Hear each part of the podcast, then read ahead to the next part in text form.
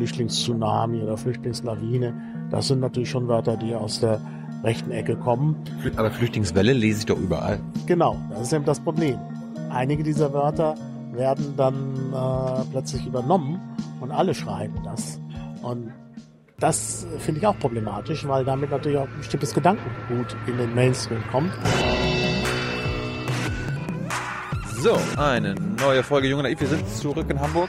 Wer bist du?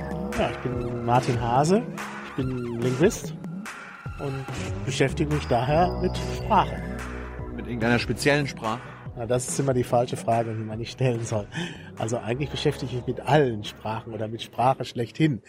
Aber also deutsche Sprache, englische Sprache. Ja, nee, eigentlich nicht. Also von meiner Ausbildung her bin ich halt allgemeiner Sprachwissenschaftler. Aber äh, aufgrund der Stelle, die ich habe, beschäftige ich mich besonders mit romanischen Sprachen.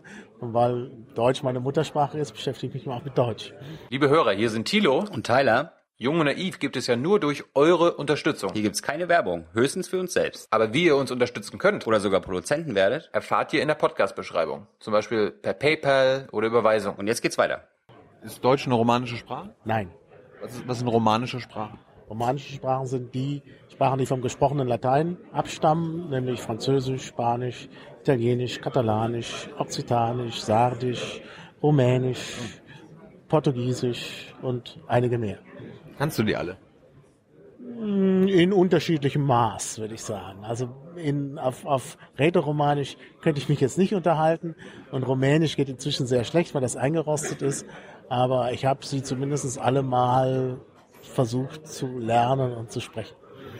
Ich kenne dich jetzt und die Leute kennen dich vielleicht auch. Du hast einen Blog, Neusprechblog, ja? Mhm, Mache ich zusammen mit Kai Biermann und da geht's halt um Neusprech, also um äh, neue Wörter oder eben auch neue Begriffe oder auch neue äh, gleich ganze Ausdrücke, die man äh, findet, vor allen Dingen in der Politikersprache. Also es geht vor allen Dingen um Politikersprache im Deutschen. Ist das was, ist das was Schlimmes, also dass es neue Begriffe gibt? Naja, eigentlich nicht, aber der äh, Begriff Neusprech kommt ja nun von George Orwell und äh, Newspeak, also eine Sprache, die verwendet wird äh, in äh, einem totalitären Staat, in einem Überwachungsstaat. 1984, da heißt da Ozeanien. Und äh, wir leben ja nun in Deutschland inzwischen auch in einem Überwachungsstaat. Und auch da gibt es ganz ähnliche Phänomene. Und die möchten wir eben offenlegen. Ja, bitte. Also was für Phänomene hast du in den letzten Jahren beobachtet? Ja, eine ganze Menge. Also wir hatten jetzt gerade so eine der letzten Ausdrücke, war zum Beispiel Obergrenze äh, von Horst Seehofer. Darüber habe ich ja auch hier gesprochen auf dem Chaos Communication Kongress, ähm, wo es halt äh, so ein bisschen, ja, du hast mir das beigebracht, Portering heißt das. Also nicht wirklich gelogen wird, aber es wird so ein bisschen so mit der Wahrheit gespielt oder mit der Lüge gespielt. Äh, also bei Obergrenze hört man wenn man unbedarft ist, irgend sowas raus wie, der ist gegen Flüchtlinge. Was aber eigentlich sagt und was er auch immer wieder dann sogar wirklich sagt, ist, dass es nicht um die Obergrenze, also er sagt nicht, worum es nicht geht, sondern er sagt, dass es um eine Obergrenze der Zuwanderung geht. Und damit sagt er eben Zuwanderung, also tatsächlich Integration und so weiter. Aber wenn er dann auch vor allen Dingen von Obergrenze alleine spricht, hören eben viele, dass er was gegen die Flüchtlinge tun will. Und das ist eigentlich gar nicht da vorgesehen. Also hören wir Horst Seehofer einfach nicht gut genug zu. Möglicherweise. Möglicherweise hören wir nicht gut genug zu. Aber das ist natürlich auch schwierig, das herauszufinden, äh, weil eben, wie gesagt, oft Obergrenze alleine verwendet wird. Und äh, da, wo er es dann vielleicht näher erklärt, das in einem Zusammenhang steht, wo dann gerade Journalisten auf andere Punkte dann mehr eingehen und das gar nicht mehr so genau thematisiert wird um was für eine Obergrenze es eigentlich geht.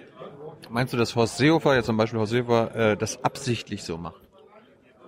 Also haben die, haben die, haben die eine Strategie, sitzt er am Tisch irgendwie mit seiner Partei oder zu Hause und sagt sich, wie kann ich da jetzt irgendwie sprachlich? Naja, ich denke schon, dass es eine Strategie gibt. Da muss es eine Klausurtagung gegeben haben, denn sie haben sich ja auf dieses Konzept geeinigt.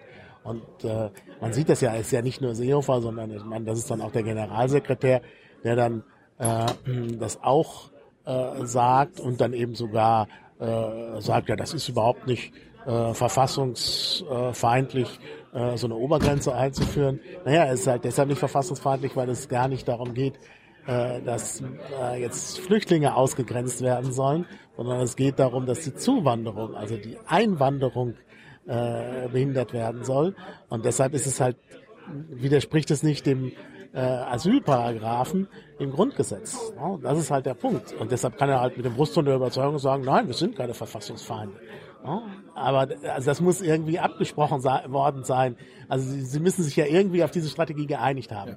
Also das ist jetzt nicht einfach so rausgerutscht, sondern man hat sich darauf geeinigt. Oder man weiß es natürlich nicht. Am Anfang kann es mal jemandem rausgerutscht sein, dann haben sie nachgedacht und dann eben auf einer Klausurtagung das Konzept ausgearbeitet. Ja. Wenn es eine Obergrenze gibt, warum wird denn nie von einer Untergrenze gesprochen? Genau, das ist der andere Punkt. Das habe ich jetzt hier in meinem Vortrag nicht ähm, erwähnt. Aber natürlich ist es mit der Obergrenze noch sehr viel auffälliger, denn da ist dieses Ober drin. Und das impliziert natürlich, dass es eine Untergrenze gibt. Aber niemand spricht von einer Untergrenze. Und man natürlich tatsächlich mal drüber nachdenken könnte, ob nicht tatsächlich eine gewisse Zahl von Zuwanderern gebraucht wird. Das ist aber gar nicht äh, da thematisiert. Nein, Obergrenze wird äh, vor allen Dingen verwendet, weil so ein Kompositum in sich so eine Abschwächung hat. Wenn man einfach nur sagt, Grenze oder Begrenzung, was ja auch manchmal gesagt wird, was übrigens jetzt mehr gesagt wird, das ist auch ganz interessant, wenn man sich die Interviews anschaut, das mit der Obergrenze ist ja schon, schon ein Jahr lang im Gespräch. Ende des letzten Jahres hieß es wirklich eine Obergrenze. Jetzt spricht man auch von Begrenzung. Begrenzung ist natürlich etwas härter als Obergrenze. Warum? Naja, weil es eben nicht relativiert ist. Bei der Obergrenze durch das Ober wird eben so angedeutet, na ja, das ist eben die Obergrenze. Äh, das klingt irgendwie technisch, eben tatsächlich, dass es so, ein, so eine Bahn gibt, die optimal ist. So wird also äh, impliziert, dass es irgendwie so ein Optimierungsverfahren gibt, was natürlich alles nicht da ist. Ja, aber das schwächt den, äh, das schwächt das Wort halt ab. Ähm, von wem werden neue Begriffe, zum Beispiel Obergrenze oder hoffentlich hast, kannst du noch ein paar andere nennen, in den letzten Jahren ja, ja. Ein, eingebracht? Also von den Regierenden, von der Opposition, wer, Gibt es da Merkmale oder kann, kann jeder alle Begriffe einbringen? Es ist, es ist unterschiedlich. Also es gibt unterschiedliche Quellen. Ähm, also bei einem äh, Wort haben wir das mal tatsächlich auch richtig herausfinden können. Und zwar ging es da um Studiengebühren. Und Studiengebühren hießen, als es die noch gab in Bayern, nicht Studiengebühren im Gesetz, sondern Studienbeiträge. Und wir haben halt herausgefunden, äh, wo das herkommt, denn da gibt es ein Papier dazu. Da gibt es nämlich ein Papier vom äh, Zentrum für Hochschulentwicklung, also einer Organisation der Bertelsmann Stiftung aus Gütersloh. Und die haben ein Papier geschrieben, wo sie halt geschrieben haben, es ist besser, das Studienbeiträge zu nennen. Und in dem Papier steht dann auch immer Studiengebühr, Schrägstrich Studienbeiträge. Und sie empfehlen dort, dass tatsächlich äh, man das nicht Studiengebühr nennt, sondern Studienbeiträge. Und siehe da, plötzlich ist das im bayerischen Gesetz. Aber haben Sie es begründet, warum Beitrag besser ist als Gebühr? Ja, ja, also das ist eben, also Gebühr hat halt negative Assoziationen und Beiträge, das hat irgendwie so, dass man selber was beiträgt äh, zu seinem Studium, das wird halt positiver aufgenommen. Und dann gibt's auch noch so äh, juristische Überlegungen, die aber nicht wirklich schlüssig sind. Ähm, es gibt tatsächlich den Terminus Beitrag, ähm, bei, also im äh, ja, Finanzrecht, glaube ich, ist das, ich weiß es nicht so genau. Ähm, und dort äh, geht es halt darum, dass äh, ein Beitrag tatsächlich etwas ist, was äh, ja so ein bisschen wie so eine Abgabe äh, ist. Und das würde auch, so steht das in dem Text, auch vom Konzept her besser passen. Aber das ist natürlich so eine Sache. Also es ist trotzdem auch eine Gebühr. Und äh, von daher hätte man eigentlich auch bei Gebühr bleiben können, was ja zunächst der Terminus war. Also dass man Anstrengungen unternimmt, sich Gedanken darüber zu machen, dass man einen etablierten Terminus, der ja dann auch in anderen Bundesländern gebraucht wurde, eben nicht zu gebrauchen, zeigt ja, dass Leute da über Sprache nachgedacht haben. Das bringt mich, haben die den Rundfunkbeitrag nicht auch, also hieß der nicht auch früher GEZ-Gebühr oder Rundfunkgebühr Stimmt. und jetzt Rundfunkbeitrag? Rundfunk genau, ja. Das Gleich ist sicherlich so eine ähnliche Sache. Da weiß ich allerdings nicht, wer sich das ausgedacht hat. Also ist, man ist, mir jetzt gerade eingefallen. Da könnte man vielleicht nachrecherchieren und findet dann ein ähnliches Papier. Inzwischen ist ja das Gute im Internet, dass man solche Sachen dann auch findet.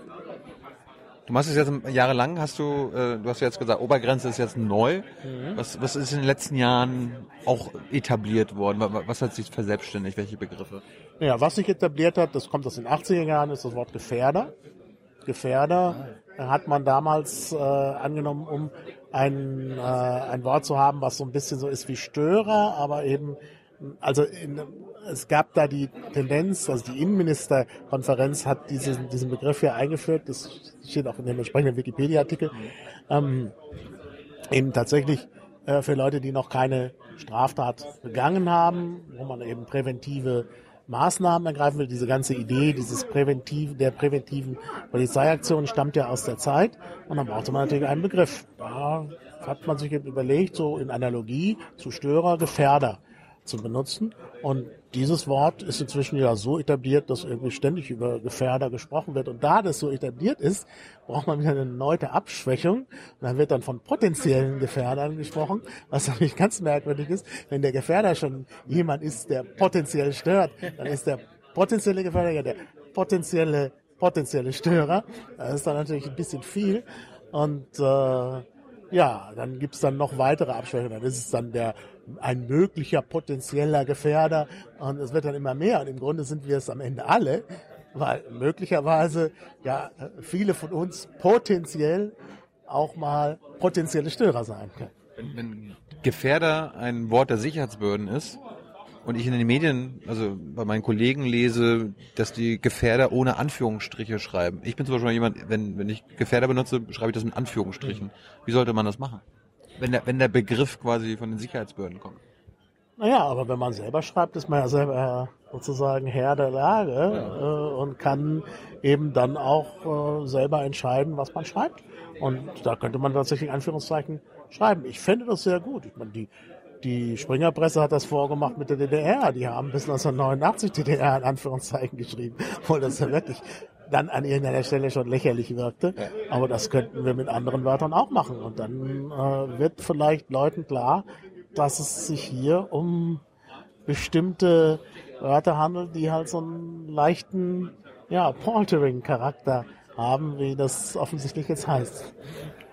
Ähm, ein anderer Begriff, der in den letzten Jahren vermehrt aufgekommen ist, ich weiß nicht, ich habe es in deinem Blog jetzt nicht gelesen, der Stabilitätsanker. Ist, ist dir das ein Begriff? Ja, We- Weißt du, was das bedeuten soll? ich bin jetzt, ich bin jetzt nicht ganz sicher, ob wir Stabilitätsanker auch haben, aber wir haben sehr viel. Ich, zum Beispiel zum Stabilitätsmechanismus, den haben wir äh, bearbeitet, weil das natürlich äh, ein Widerspruch in sich ist. Auf der einen Seite stabil, auf der anderen Seite Mechanismus. Und beim Anker ist das natürlich auch ein Bild, was dort eingeführt worden ist, um ja, Ist, ist ja eigentlich ein Begriff aus der Architektur.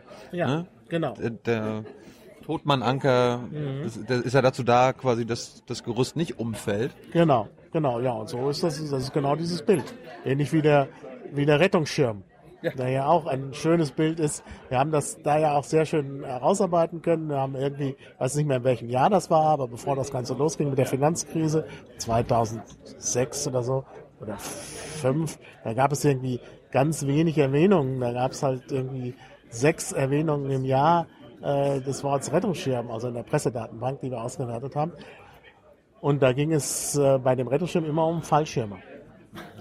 Und wenn es jetzt zum Rettungsschirm gibt, da gibt es auch Abbildungen. Wir haben zum Beispiel vom Bundestag eine Abbildung, als der sogenannte Rettungsschirm verabschiedet wurde. Da haben die ein Bild dazu gemacht, wo man Männer mit Regenschirmen sieht. Also da hat sich auch das Bild komplett verändert. Also es ist also harmloser geworden, obwohl vielleicht dieser europäische Stabilitätsmechanismus nicht so harmlos ist. Gibt es Begriffe, die vor ein paar Jahren aufgekommen sind, die jetzt schon wieder verschwunden sind? Ja, das, äh, das, da gibt es sicherlich eine ganze Reihe. Also gerade so politische Begriffe, die äh, dann aus der, also aus dem Interesse äh, äh, gefallen sind. Also siehe auch Rettungsschirm. Ich glaube, das ist, da ist jetzt auch, wenn man jetzt noch mal guckt, die Verwendung äh, total zurückgegangen. Wir sehen das noch. Wir haben das, glaube ich, ausgewertet bis 2013 2013 oder so, die Zahlen, oder 2014 und da sieht man schon am Ende, gehen die schon wieder zurück. Da geht das dann von 8000 war glaube ich der Höhepunkt, äh, Erwähnungen auf 2000 zurück und so geht das natürlich weiter. Also alle diese, diese Wörter sind natürlich kurzlebig. Ne? Also irgendwann spielt das dann keine, keine Rolle mehr. Ich denke auch jetzt Griechenland Rettung oder sowas ist auch ein, ein, ein Wort, was man nicht mehr so häufig findet, weil das gerade nicht aktuell ist. Das kann natürlich dann wieder aktuell werden. Ähm, gibt es Worte, die die AfD in den Diskurs gebracht hat, der, der jetzt und das sind Worte, die jetzt von allen anderen auch verwendet werden? Naja, dann muss man genau gucken. Man weiß immer nicht, wer das genau äh, aufgebracht hat. Aber es gibt eben Wörter, die vom rechten Rand kommen. Da kann auch die AfD Urheber sein. Ähm, aber oft ist es so, dass äh, also da gibt es so andere Thinktanks in dem Bereich, äh, bei denen sich dann auch die AfD äh, bedient. Da gibt es natürlich eine ganze Reihe von Wörtern. Ähm, also jetzt gerade mit den Flüchtlingen haben wir diese, diese Sache da Flüchtlingstsunami oder Flüchtlingslawine. Das sind natürlich schon Wörter, die aus der rechten Ecke kommen. Aber Flüchtlingswelle lese ich doch überall. Genau, das ist eben das Problem. Einige dieser Wörter werden dann äh, plötzlich übernommen und alle schreiben das. Und das finde ich auch problematisch, weil damit natürlich auch ein bestimmtes Gedankengut in den Mainstream kommt. Also äh, ich finde das besonders auffällig bei den Wörtern, die mit kritisch enden. Ähm, also das liest man jetzt wirklich überall. Also Fokus äh, habe ich äh, Belege gefunden, sogar bei der Zeit. Also so Wörter wie asylkritisch, zuwanderungskritisch oder schwulenkritische Äußerung und so. Und das ist also wirklich in der Mainstream-Presse angekommen. Aber, aber warum, warum ist das schlimm? Also kann man nicht asylkritisch sein? Oder was, nee, was meint man eigentlich damit? Naja, kritisch bedeutet eigentlich, dass man schon etwas befürwortet, aber sich vielleicht, äh, es kommt ja von religionskritisch. Ja. Also religionskritisch es sind oft Leute, die selber einer Religion angehören, aber eben so ein bisschen darum ringen, was jetzt die richtige Auslegung ist. Na, dass, dass man halt dann guckt, was ist jetzt der, die richtige Lehre. Na, kritisch eben, dass man siebt, na, was gut ist und was schlecht ist. Kriterien auf Griechisch ist eben sieben. Und ähm, äh, bei Asylkritisch geht es ja nicht darum, wie, wie das Asyl nun gestaltet ist, sondern das sind Leute, die einfach äh, nicht wollen, dass Menschen Asyl finden. Oder bei Zuwanderungskritisch dann eben auch Leute, die keine Zuwanderung wollen. Und äh, bei Schwulenkritisch geht es nicht darum, bestimmte Aspekte des Schwulseins äh, eben schlecht zu finden, sondern wird einfach äh, Schwulsein abgelehnt. Also es ist eigentlich feindlich. Also kritisch ersetzt feindlich. Das ist eine Verniedlichung. Ist im Grunde eine Verniedlichung, ja, ein Euphemismus, genau. Warum, warum passiert das? Warum, warum wird das auch übernommen? Ja, das ist die gute Frage. Es wird vielleicht aus Sorglosigkeit übernommen, weil Leute denken, oh ja, ein schönes Wort, klingt unauffällig, das sagen die, dann schreiben wir das auch. Und dann ist es halt im Mainstream. Und das ist schon eine Strategie. Also man sieht, glaube ich, gerade bei der Rechten, dass es so zwei Strategien gibt, das punktuelle Provozieren, aber das andere, die andere Strategie ist eben der Versuch, in den Mainstream zu kommen. Und da kann man halt mit solchen Wörtern äh, sehr schön arbeiten. Es hat ja jemand in der Diskussion noch so ein schönes Beispiel gebracht, was ich selber gar nicht äh, gefunden habe, nämlich dass dann von Flüchtlingsfrage die Rede ist. Das kommt natürlich sehr harmlos daher, aber wenn man so ein bisschen das, wenn man ein bisschen über Flüchtlingsfrage nachdenkt, kommt so die Assoziation Judenfrage. Judenfrage, genau. Und das ist eben möglicherweise beabsichtigt. Wer dieses Wort aufbringt, der möchte halt auf der einen Seite provozieren, auf der anderen Seite aber auch so ein harmloses Wort in die Welt setzen, was dann vielleicht jemand übernimmt. Und wenn es funktioniert, dann ist das plötzlich ein gängiger Ausdruck und das ist schlimm. Gibt es Strategie der Linken, der Linksradikalen, der Linkspopulisten? Ja, ist die Frage, ob es, also Populismus gibt es natürlich bei allen Parteien. Aber es gibt so eine besondere Ausprägung des Rechtspopulismus, wo mit einfachen Wahrheiten und Ängsten gearbeitet wird. Und äh, bei anderen Parteien ist Populismus anders. Also gerade dieser Aspekt der Ängste ist da weniger. Ich glaube, das, das zeichnet besonders den Rechtspopulismus aus. Also, dass man mit einfachen Arbeiten, einfachen Botschaften arbeitet, das gibt's überall. Also von daher kann man sogar sowas wie Linkspopulismus finden, weil es eben auch da einfache Wahrheiten gibt. Und es gibt halt sogar so manche Punkte, da weiß man nicht so genau, äh, worauf es ankommt. Also diese Geschichte mit den 99 Prozent oder 99,9 Prozent gegen die, das eine Prozent oder die 0,1 Prozent, da hat man so ein bisschen den Eindruck, das ist ein linker Diskurs. Aber wenn man dann mal äh, Leute das sagen hört und mal genauer nachfragt, wen sie denn meinen, dann ist es manchmal so, dass Leute dann sagen, ja, diese 0,1 Prozent, das sind die Bankiers an der Wall Street, das sind die Rothschilds. Und dann ist es antisemitisch gleich. Und dann passt es eigentlich nicht zu einer linken äh, Politik. Äh, und dann ist man halt im rechten Bereich. Da sieht man halt, wie, wie schnell da äh, sich sowas verschieben kann und äh, äh, von daher würde ich schon sagen, äh, auch da handelt es sich dann um Rechtspopulismus, vor allen Dingen, weil ja auch so eine Angst erzeugt wird.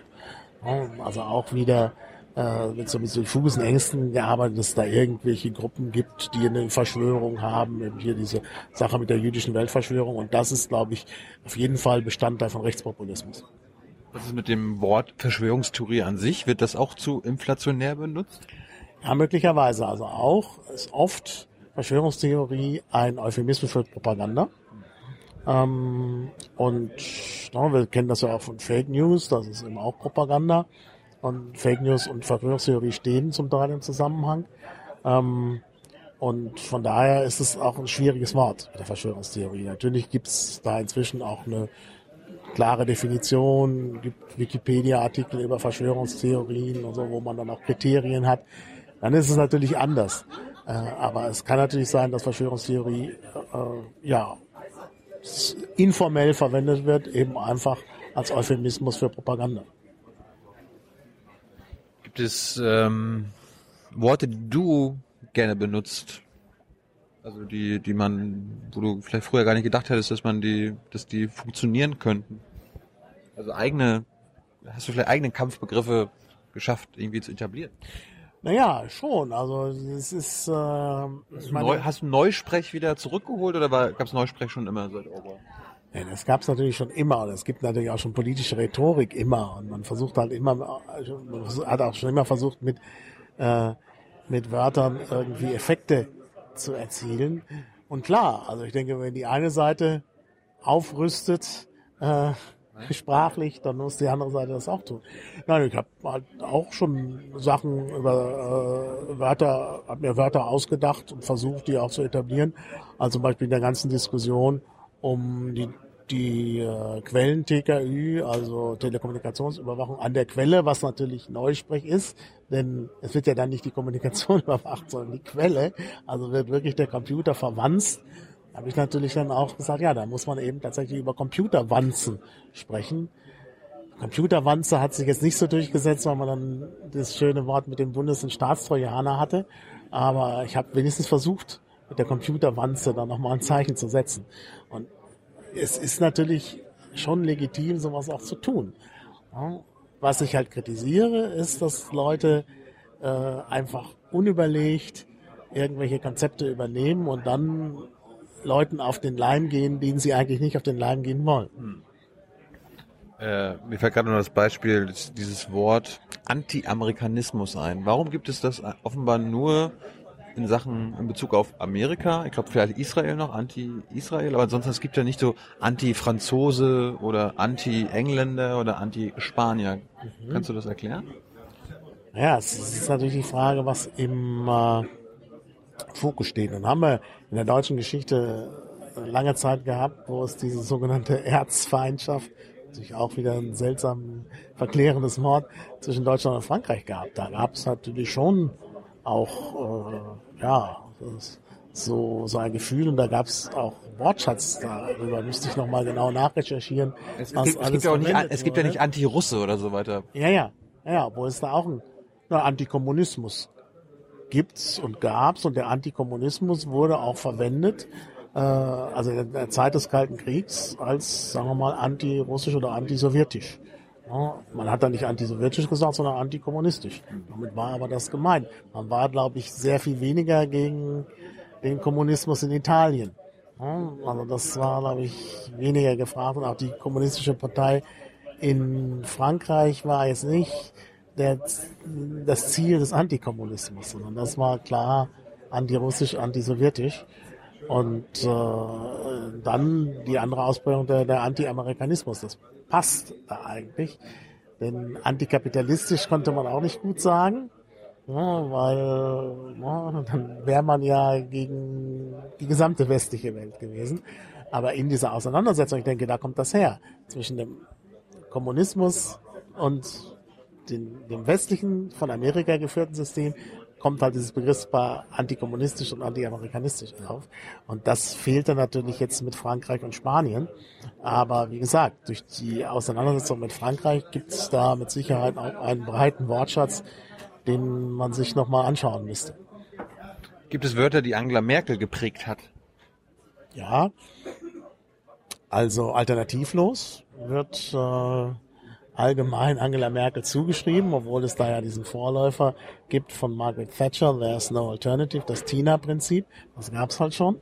Aber Angela Merkel hat eben dann immer wieder alternativlos gesagt. Und sie hat es ja auch selbst gemerkt. Ich weiß nicht, ob sie unseren Blog liest. Auf jeden Fall irgendwann hat sie mal gesagt, na, das heißt ja jetzt äh, nicht mehr alternativlos, sondern unentbehrlich oder irgend sowas. Er hat dann ein anderes Wort verwendet, was eigentlich kaum passte. Ja. Einfach äh, und hat das eben so metersprachlich kommentiert. Äh, also ich denke, alternativlos ist ein Wort, was sich sehr mit Angela Merkel verbinden lässt.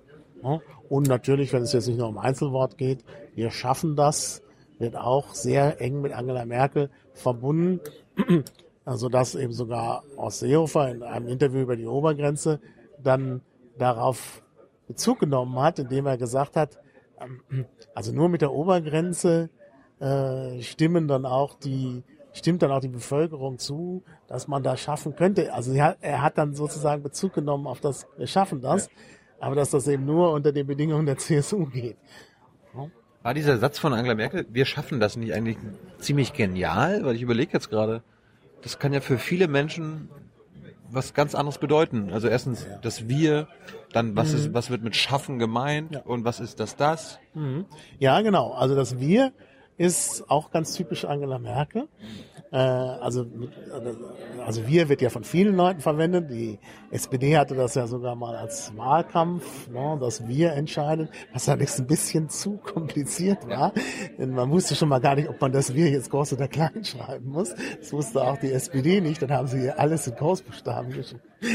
Also das war schon ein bisschen zu komplex. Aber Angela Merkel hat das eigentlich immer wieder verwendet und zwar äh, immer in so Bereichen, wo man nicht so ganz wusste, wer ist jetzt eigentlich mit wir gemeint.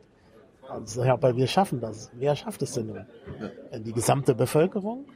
Die Regierung? Ja. Oh, das ist nicht so ganz klar. Die Behörden? Ja, die Behörden. Die oh. Flüchtlinge?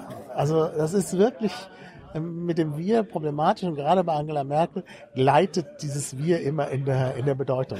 Es sind immer unterschiedliche Gruppen. Sogar, ich habe sogar Sätze gefunden, wo im selben Satz einmal die Regierung gemeint ist und einmal offenbar die gesamte Bevölkerung mit dem gleichen Wir.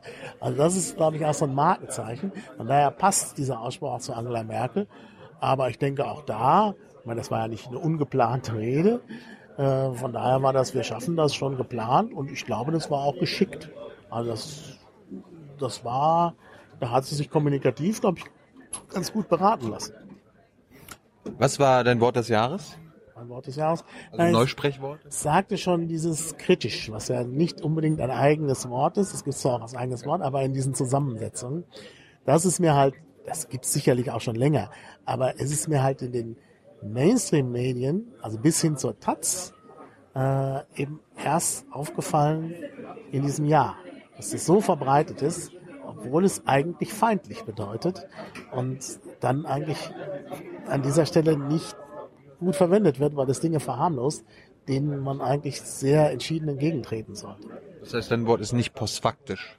Nein, mit Sicherheit nicht. Also postfaktisch, auch das, also ich meine, ist immer die Frage, ist das das Wort oder das Unwort des Jahres? Und postfaktisch ist halt das Wort des Jahres. Und ähm, das ist eigentlich, also erstmal ist es viel zu selten verwendet worden. Ähm, und dann kommt natürlich dazu, dass es ja auch eine Lehnübersetzung ist. Dann kommt die Bedeutungsverschiebung dazu. Und ja erst zur Charakterisierung einer Politik, einer Politik, die auf Emotionen baut, verwendet, also im Original, Post-Truth, da ging es ja um Trump. Plötzlich wird es aber ganz anders verwendet, nämlich in, äh, also tatsächlich in Bezug auf äh, ja, Argumentation und in Bezug darauf, dass eben Dinge postfaktisch, also gelogen sind. Und dann sollte man besser gelogen sagen oder Propaganda und nicht von postfaktisch sprechen und damit eben das Falsche, das Kontrafaktische auch noch irgendwie verharmlosend darzustellen. Was ist der Unterschied zwischen Propaganda und PR? Da gibt es wenig Unterschied. Also heute äh, bezieht man Propaganda auf äh, Staaten und auf den öffentlichen Diskurs und PR auf den Diskurs von Firmen, Öffentlichkeitsarbeit von Firmen. Aber ursprünglich war das das Gleiche. Also das ganz berühmte Buch Propaganda äh, aus den 20er Jahren, wo auch genau so Tricks wie wie verkaufe ich Dinge, was eigentlich um PR geht, das heißt aber Propaganda. Also war zunächst tatsächlich war Propaganda das Wort für PR. Und dann ist es eben auch mit dem Propagandaministerium und so in Deutschland auf diese staatliche Schiene geschoben worden und man musste ein neues Wort für die Firmen haben, insbesondere dann auch nach dem Zweiten Weltkrieg und hat dann äh, von PR gesprochen und, oder Public Relations und hat das Wort Propaganda weggelassen, obwohl natürlich Public Relations auch wieder Neusprech ist, weil alles natürlich die Sache verharmlost. Es geht ja nicht darum, einfach mit der Öffentlichkeit in Beziehung zu treten, sondern es geht darum, die Öffentlichkeit zu beeinflussen und das ist eigentlich Propaganda, selbst wenn es um Firmen geht. Macht Steffen Seibert PR oder Propaganda? Tja. Ich, wo ich gerade gesagt habe, dass das dasselbe ist, muss ich natürlich jetzt auch konsequenterweise sagen, dass das in irgendeiner Weise Propaganda ist. Das mag man jetzt nicht so sagen, weil halt Propaganda tatsächlich ja vorbelastet ist, insbesondere durch den Nationalsozialismus. Und damit würde man ja auch das, was die Nazis gemacht haben, auch wieder relativieren. Von daher schaue ich mich so ein bisschen davor. Aber natürlich geht es bei dieser Art der Öffentlichkeitsarbeit auch darum, Botschaften rüberzubringen und eben auch letztlich politisch Einfluss zu nehmen.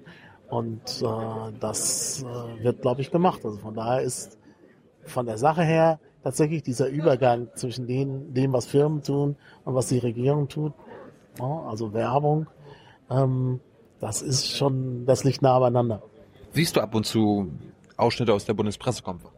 Ja, das kommt schon mal vor. Fällt dir da was auf, also sprachlich?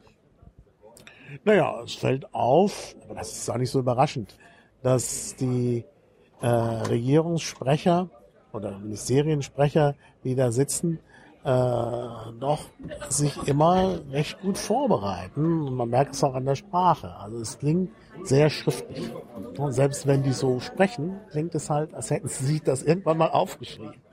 Oder als hätten sie einen Sprechzettel bekommen. Gut, das weiß man natürlich nicht, wer da alles zusammengearbeitet hat. Aber Die Sprechzettel liegen meistens vor Ihnen, die haben sie ja wirklich. ja, ja. Ähm, naja, gut, bekommen, das war jetzt so gemeint, dass es nicht sich arbeitet selber erarbeitet haben, aber ähm, gut, das weiß man nicht. Aber äh, das ist, glaube ich, sehr deutlich, dass da eine sehr, ja, soll man sagen, eine sehr schriftorientierte Sprache gesprochen wird. Also das ist, glaube ich, sehr auffällig.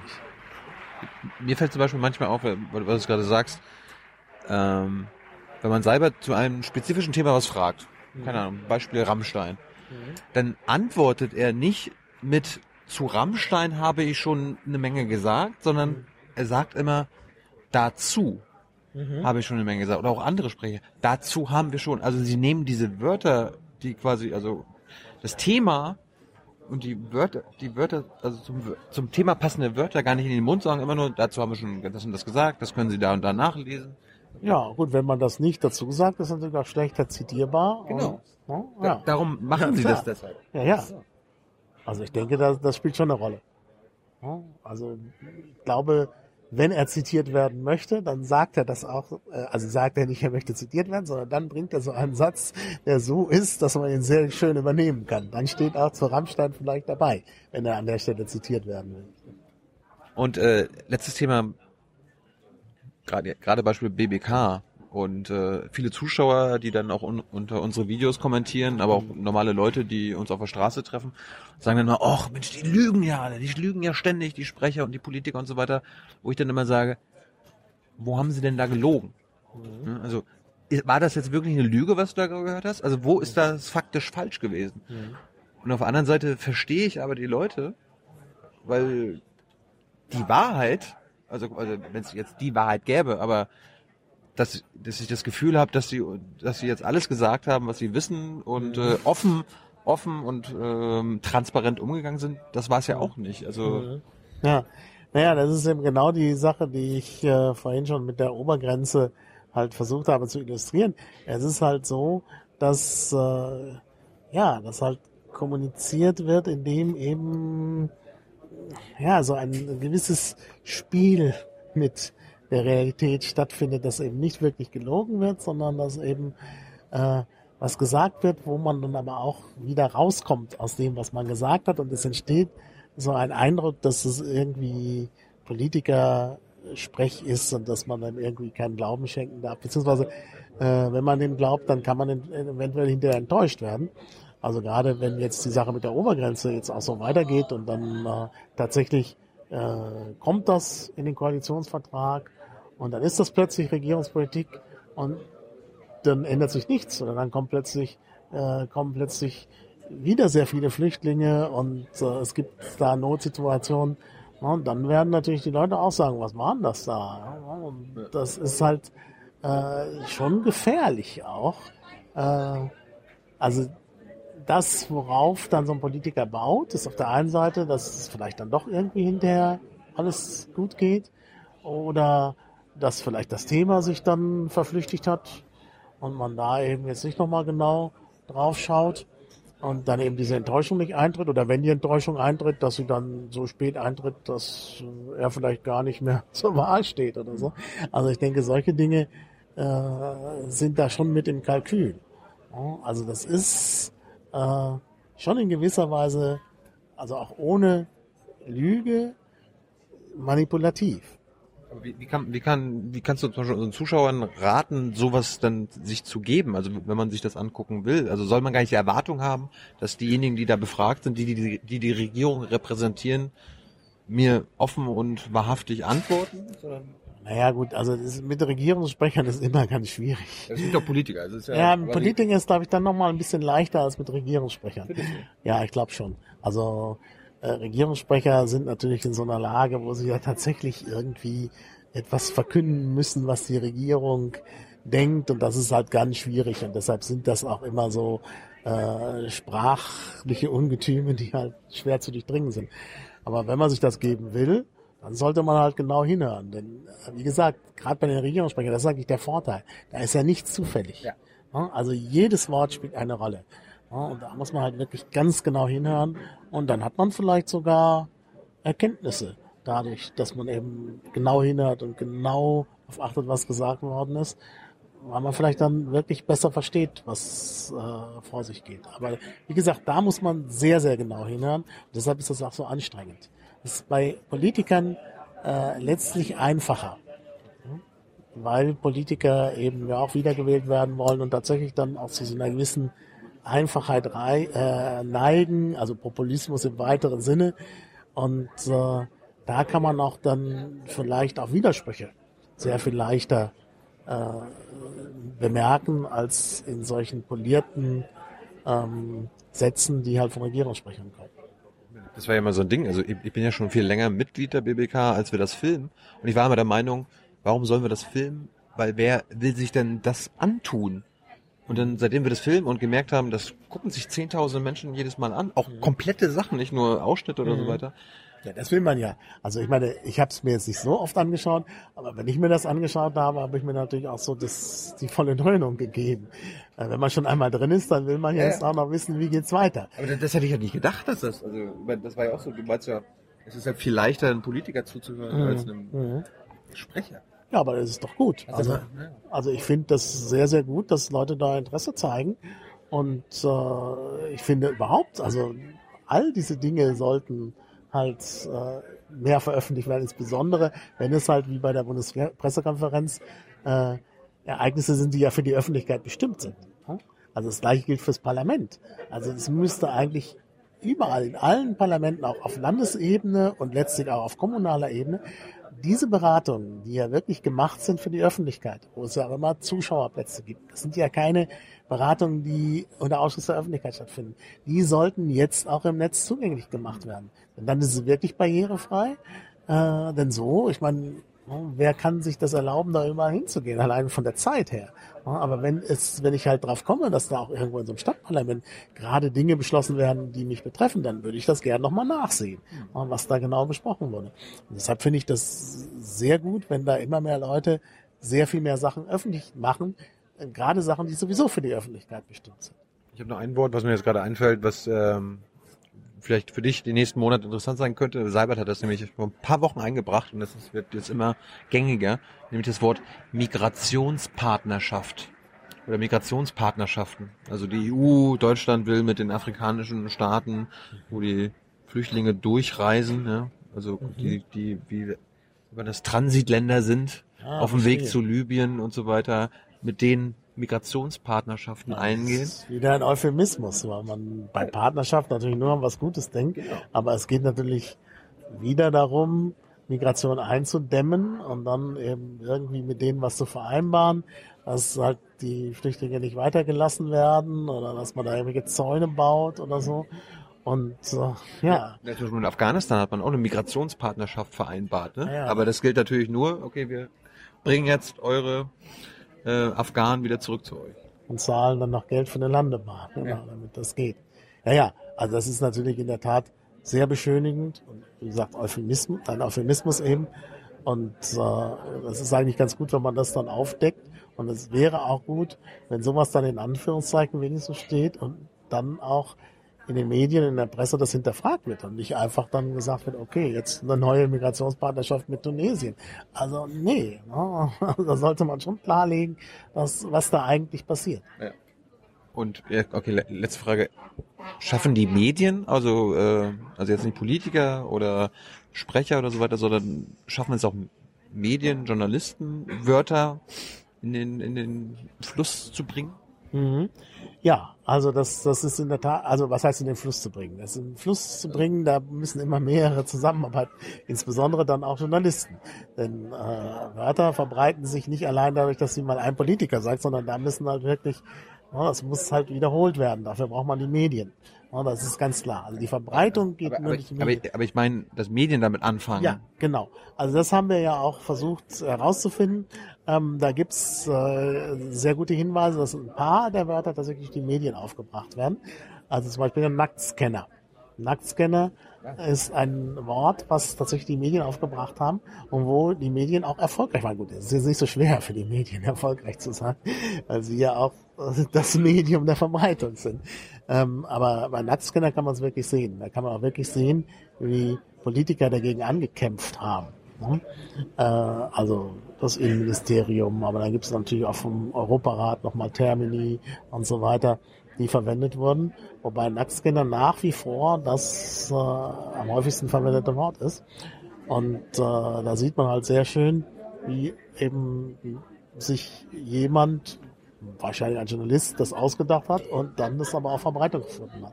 Es gibt noch andere Wörter, ich hatte ja vorhin schon den Re- Rettungsschirm erwähnt, das ist wohl auch ein Wort, was tatsächlich aus den Medien kommt. Ist ja klar, ein Journalist sucht jetzt ein griffiges Wort für diesen europäischen Stabilitätsmechanismus, der hieß ja zunächst noch komplizierter. Und so kam dann eben Rettungsschirm auf. Also es sieht ganz so aus, als also da haben wir nicht den klaren Beweis, aber es sieht ganz so aus, als käme das, also wir haben keine Belege von Politikern am Anfang. Deshalb sieht so aus, als käme es von Journalisten und ist dann aber aufgegriffen worden von allen und es ist das allgemeine Wort. Also es sind eben sowohl Politiker wie Journalisten, die Wörter aufbringen, aber die Medien haben vor allen Dingen die Aufgabe, dann diese Wörter auch zu verbreiten. Denn wenn nur einer einmal ein Wort sagt, wenn ich jetzt sage Computerwanze und keiner ver verwendet es, dann ist es äh, witzlos. Also es müssen schon eben verschiedene Akteure zusammenarbeiten und für die Verbreitung sind eben besonders die Medien zuständig. Ich habe noch zwei Wörter aus diesem Jahr, nämlich das Wort Deal. EU, äh. Und Ja. ich weiß zum Beispiel, wenn man es in der BBK benutzt hat und man hat das Wort, ich habe das Wort Deal verwendet, dann haben sie, wurde ich sofort korrigiert. Es- es- Wir haben, wir haben keinen Deal abgeschlossen und so weiter. Kannst, du, kannst du unseren Zuschauern erklären, warum die Regierung Abkommen sagt, aber nicht Deal? Ja, also klar. Bei Deal gibt's gewisse äh, Gedanken, die einem kommen dabei. Man nennt das Konnotation, also neben der eigentlichen Bedeutung. Ist der Deal einfach nur ja, ja, tatsächlich ein Abkommen, was man getroffen hat, insbesondere zwischen Handelspartnern oder Händlern ne, auf der Straße. Äh, aber es kommen halt bestimmte Assoziationen, die ich auch gerade schon angesprochen habe. Und bei Deal denkt man an den Dealer, der wird auf der Straße irgendwie gedealt. Und das soll halt vermieden werden, weil man halt sagt, naja, wir haben hier seriös verhandelt und also das ähm. Ergebnis langwierige diplomatische Verhandlungen, das ist überhaupt nicht schmutzig, genau. Ja, und wenn man dann eben Deal sagt, dann äh, denken die Leute an was Schmutziges. Und möglicherweise ist es ja sogar ethisch verwerflich, was da passiert ist. Aber ja, man versucht es eben anders zu benennen. Ja, wobei die Frage ist, ist das Abkommen neutral? Also man könnte zunächst denken, dass es neutral ist, aber ja, es könnte auch beschönigend wirken. Abkommen. Also es gibt, glaube ich, am Ende kein neutrales Wort. Also man kann, glaube ich, sehr gut die Einstellung erkennen, die jemand zu dem Abkommen hat oder zu dem Deal hat, indem er entweder Deal oder Abkommen sagt. Und das andere Wort ist immer Drohnenmord. Das mögen sie auch gar nicht. Ja, und wie wollen Sie das benannt haben? Höchstens Drohnenangriff. Drohnenangriff. Drohnenmord. Aber wenn jetzt einer stirbt, dann ist es, äh, dann ist es ein Kollateralschaden. Nee, kann ja nicht Genau. sein. Gezielte Tötung heißt es, Ja, glaube ich. ja, Gezielte genau das. Tötung, ja. Was natürlich auch äh, eine Beschönigung ist. Ja, extra, extra legale Tötung.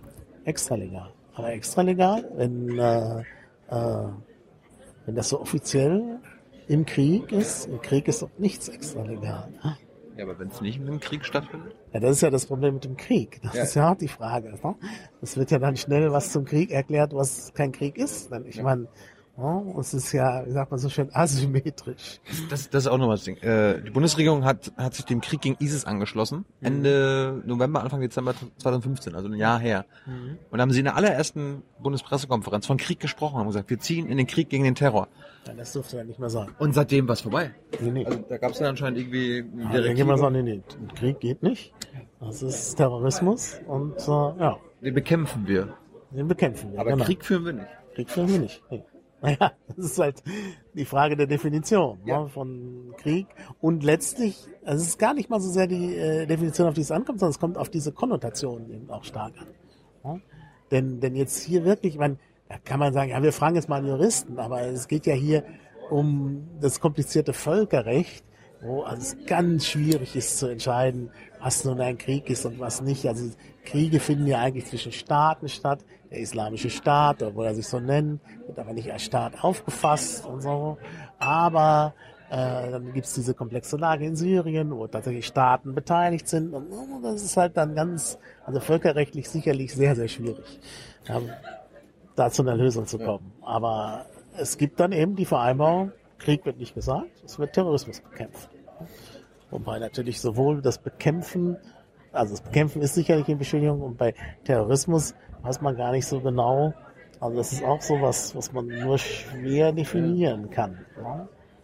Was ist der Unterschied zwischen Terror und Terrorismus? Das wird, glaube ich, äh, gleich verwendet, wobei Terror natürlich dadurch, dass es kürzer ist als Terrorismus, vielleicht auch unmittelbarer klingt und damit auch äh, ja, schlimmer klingt als Terrorismus.